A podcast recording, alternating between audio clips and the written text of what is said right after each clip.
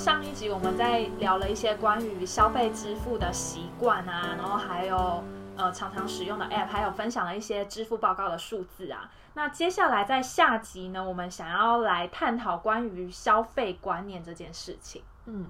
那在消费观念呢，想要问 Sherry，就是我们常常会想要把想买的东西跟需要买的东西混在一起，对吧？对，那有时候在这样子的很方便便捷的支付工具底下，如果我们的消费不够自觉的话，我们是不是就不会自我节制？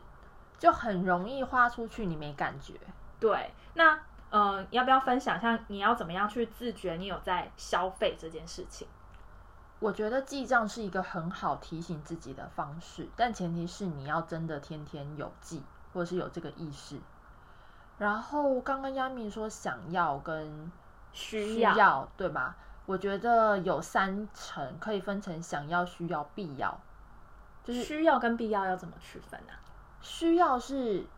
你需要这个东西，比如说你家的台灯坏了，对可是你其实是需要这个台灯的，对但是这个台灯没有到必要。如果它不是放在你的桌上让你要写的话，它其实就是一个点亮的一个功能而已。你其实家里有没有多一个台灯，没有这么影响。所以我觉得想要、需要跟必要，必要是一定不买这件事情会对你的生活造成很大的影响。就是日用品等级。对，就是你来姨妈了，你不买卫生棉，你就不用活。我刚刚也是想到这个例子，然后我在想要不要讲，然后 你就讲没关系啊我了们。这个频道就是放放松，就是自己想讲什么就讲什么。对，然后我自己在自觉消费这一块，我是我是有用那个记账程式，我不知道你们知道那个 app。我没有哎、因为我觉得 app 对我来说还是太于过于便利，我一定要就是拿纸跟笔写下来，我才会意识到说天哪，我怎么这笔钱又花出去，就是更真实的感觉。OK，我是会用记账程式，呃，吃饭，然后跟买菜，然后这样的话，我就、因为它可以盖房子嘛，嗯然后你可以合并房子，然后你可以招募新的市民之类的。对我现在就会这样子，包含买饮料什么，我就会稍微记一下，然后、哦对，然后这样的话，我就可以去 tracking 说，哎，我这个月吃饭跟自己煮的花费。就是比例大概怎么样？然后假设双十一我买的一些想要的东西，嗯就会记录在 shopping 的那一个 category 这样子。OK，对，那还有另外一个就是自觉消费的方式，是我目前我会用两个账户去控管，等于说 A 账户是新转户，B 账户是我平常绑一些支付宝、微信、饿了么、美团这些的银行账户，嗯。然后我就会在发薪水那一天用 A 的新转账户转给 B。然嗯后就包含什么房租、电话费，我都会先算好，然后以上个月吃饭啊、喝饮料那些当基准，然后加一加，然后转给 B 账户，然后就规定 B B 账户的我自己在这个月只能花这个扩大。其实这样也是一个很好的方式。对，然后这样子的话就会导致，因为我月底就会很紧张，因为就会觉得算一算，觉得不行，一天只能花多少钱，嗯然后就会造成月初大放肆。但对我来说，就是我会在比如说发薪水的时候，我就直接把一部分的钱先拨出去。这样的话，我就不会有意识到说我原来有这么多钱可以花。虽然说我还是花很多，但是 就至少你有一部分的钱是先存起来，就是你让你自己花钱变困难，跟你让你自己省钱变容易，两件事情同时做，你就可以把你的钱节约下来。对，就是你让你看到你可以花的钱就只有那样的时候，嗯你自然有一些想要的东西，你就会打消念头。对，没错，就比方说，我这个月因为双十一，我就买了一些东西之后，我原本想说要剪个头发，想说嗯下个月再说好了。对，没错。对，类似这一种就是关于自觉消费的东西。那还有另外一个想要探讨的议题，是因为嗯，像现在除了支付工具很便利以外，其实像支付宝也有推出像是花呗、借呗这些信用借贷的产品，对吧？然后虽然我们没有办法使用花呗、借呗，可是在整个就是消费习惯下，就是包含我们的同事啊，也有一些是他们可以使用这类产品的客群。那你有观察到一些在这些产品出来之后，对于大家消费的这个观念，就是大家会不会觉得说啊，反正我想要，我就是先买，嗯，然后我就算透支也没关系，因为我可以用下个月的薪水来还。我觉得是这样，因为在中国这边的消费品市场，基本上都是九零后在买，或是甚至是九五后去买这些高端的奢侈品。那有大很大一部分的原因，是因为在支付宝或是天猫这样体系下，它其实是有蚂蚁金服，就是呃支付宝在做支撑的。它后面会有衍生出来像花呗这种的借贷工具，所以它是跟着你的积分去算。比如说，它可以看到你之前在淘宝上面的消费记录，去决定给到你的额度是多少，然后你用。花呗去付，比如它分期付款啊，也都是零利率的。然后你有最低限度的缴额，所以其实就很像台湾的信用卡，是你连卡都没了，你就是直接绑在那边，所以你更无感，你就会无意识的想要什么，对你就会很有，呃，你就是会无意识的是想到什么就买什么。尤其是我觉得这里的年轻人是不会亏待自己的。懂得享受生活，懂得享受生活，就是有一个段子是这样，就是一个人有六个钱包，爸爸妈妈、爷爷奶奶、外公外婆的钱包，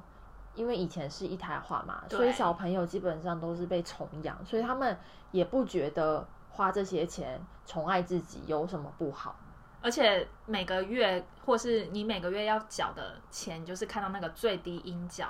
对啊，因为像我同事，他就是每次发薪水来的时候，都是在缴上个月的花呗的信用额度。对，所以其实是不是我们也可以理解成，除了支付宝、微信支付这些很便利的支付工具以外，某程度上面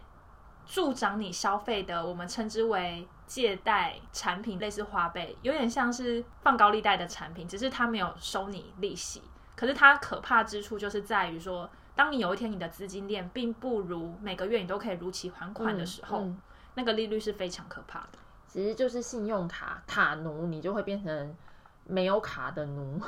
对，另外一个关于消费氛围的，在消费氛围上面，比方说以这次双十一活动为例，你有觉得在行销手法上面，或是一些折扣力度上面，大陆这边跟台湾的，比方说像 PC Home 啊、某某购物啊等等之类的，或是品牌行销的生活程度，或是活动力度、折扣的程度等等，我觉得不要讲别的，就讲折扣的诚意度好了。OK。在这里，嗯，比如说双十一，它是满三百人民币可以减四十，而且是可以跨店去做这种累进的，所以你其实很容易就可以达到那个门槛，然后你也不用担心说你在这边 A 店买的不够，去 B 店的折扣不能一起用。它是可以一起用的，它是可以一起用的，而且也可以一起发货，也不用运费。可是像台湾的话，基本上不会有跨店的这件事情，然后折扣力度就可能打个九折、九五折，就觉得很没诚意。而且是不是会有上限？我超级常看到那种信用卡什么就是折扣，然后还要先报，然后还要输入什么抢名额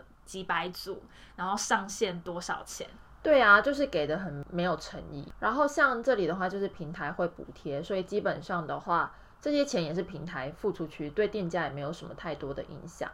然后他们在像这些购物节的时候，都会有非常多样的行销的手法，比如说直播啊，比如说是简单的力度券就不讲了，还会有那一些自己淘宝店上的这种小活动，你可以是有一些抽奖的活动啊，然后你也可以。去直播间抢一些优惠券，或是它限时的一些商品，直播商品这些东西是在台湾相对来说没有这么多元的购物的形式给到你，所以我自己的感受是这几年在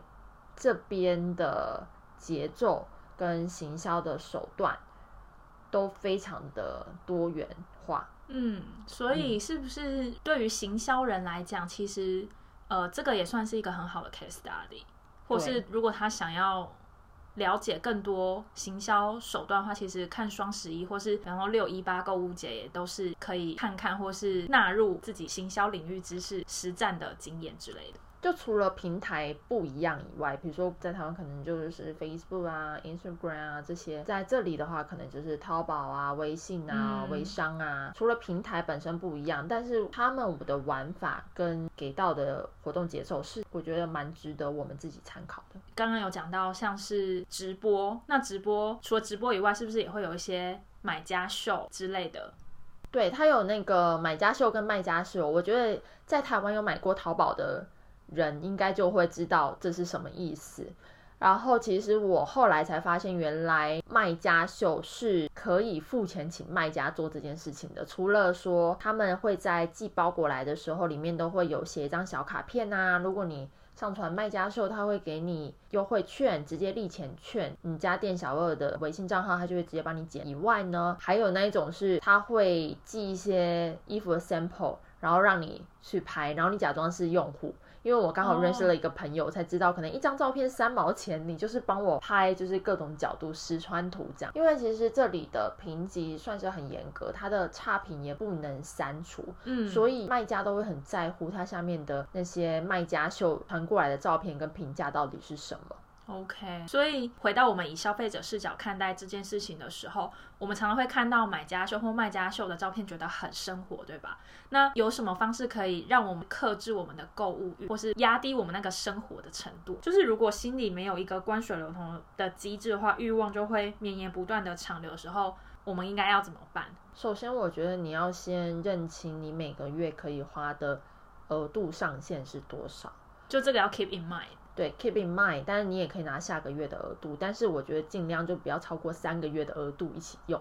这样你就会水深火热。那你 keep in mind，比如说你的上限是这样，然后今年可能是这个月有双十一，你就多加一点钱，嗯然后嗯下个月节约一点，我觉得这个很 make sense。但是你要有预计，说我就是要花多少钱，嗯花钱的上限了之后呢，你才再接着想说想要、必要、需要，你到底是要买哪一些东西，他们嗯分别在哪个成绩里面。做这件事情的时候，最好不要打开你的购物车，真的，你自己拿一张纸坐着，好好的想一想，你到底需要什么东西。什么东西迫切的一定要在这个时候买完，它能让你生活的幸福感加分一百分的东西再买。CP 值高的，对，那我觉得先有购物的上线意识，然后接下来就是你列你的购物清单，以后第三个就是你自己把这些东西买完就可以卸载了。没有啊，开玩笑，就是 你就可以离开那个卸载嘞！你都已经成为会员了，还卸载你就？可以离开那个就是购物，不要手滑又在那边看，你就会忍不住就会想继续买。我不小心多买了一双鞋。对呀、就是但是这个还是有会用到啦。对，因为我就是还是要有一双鞋可以搭配冬天穿这样子，嗯，对啊，就缺了冬天的配件。嗯或者是你在要购物前呢，你先深呼吸，然后稍微冥想个三分钟，让自己的内心沉静下来之后再去购物，你就比较有意识。我跟你说，我这次还有发现一个方法，嗯，就是你很想要的时候，你先把它加到购物车，就是加入购物车就好。嗯然后真的要结账的时候呢，你就看到那个总额，你就觉得心很痛。你这个时候就会开始回去再删减，想说这个应该不需要，我有类似的就划掉，就一个一个划掉，划到你觉得那个总额你觉得 OK 的时对，候这，也是一种方法，再下单。没错。然后双十一过了之后，就果断的就是关掉，不要不要再开了，想其他东因为你再开，它就会一直推荐你喜欢的东西给你。没错，没错，那 ending 呢，就是我们下次购物的时候，我们要正念购物，你要知道你正在想要买这个东西，你正在买这个东西，而不是没有思考的就下单。就是有意识这件事情，不管用在购物、用在生活、用在各个方面，都是很有帮助的一个技巧。对，没错，所以我们都要练习意识到我们正在消费哦。没错，所以这集就是送给大家，希望大家都可以养成良好的消费习惯。祝大家双十一消费节购物快乐！祝大家各种购物都快乐。那就这样啦。今，天到这里喽，拜拜。拜拜